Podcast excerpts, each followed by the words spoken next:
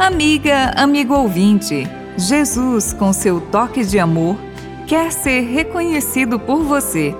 Na sequência da leitura do Evangelho de Lucas, capítulo 9, versículos de 18 a 22, na liturgia diária, temos hoje novamente a questão da identidade de Jesus, já abordada anteriormente, a partir da interrogação de Herodes.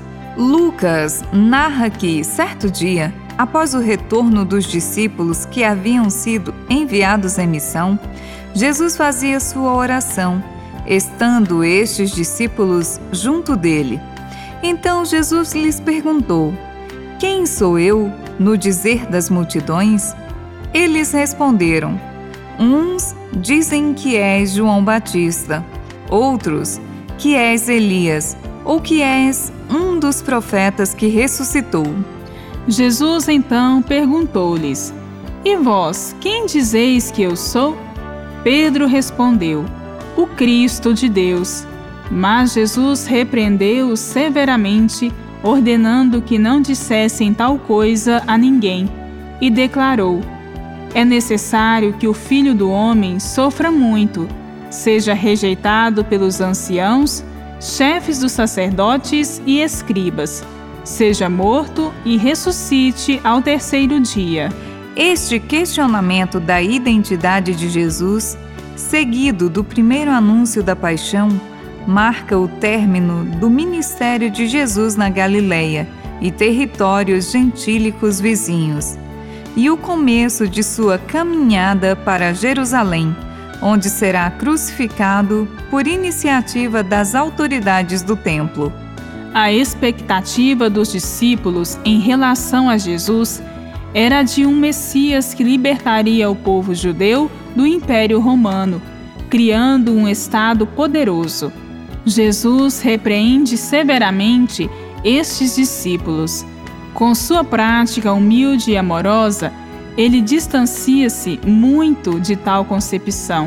Os gestos de amor de Jesus tinham um tal efeito transformador nas pessoas que os possuídos pela ideologia opressora os interpretavam como gestos de poder. Contudo, Jesus revela a singeleza de sua condição humana, identificando-se como sendo o Filho do Homem. Jesus não corresponde à tradição de um Deus que se afirma pelo poder, inclusive destruindo os inimigos.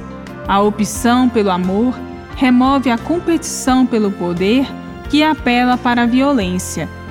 Em comunhão com Jesus, na solidariedade, no serviço e na partilha, estamos a caminho da vida eterna. Fica no ar a pergunta sobre Jesus: Quem é este?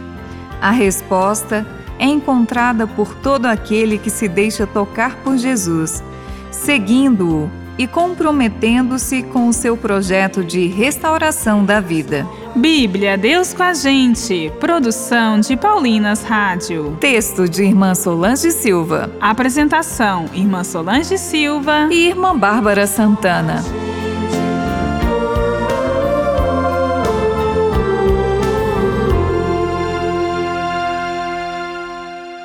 Você acabou de ouvir o programa Bíblia Deus com a Gente, um oferecimento de Paulinas, a comunicação a serviço da vida. Pentateuco, os cinco primeiros livros da Bíblia Sagrada, traduzidos de suas línguas originais por uma equipe de biblistas altamente qualificada, com notas explicativas para ajudar no estudo bíblico. Pentateuco, viva sua vocação cristã na Paulinas. Paulinas, 90 anos de caminhada no Brasil.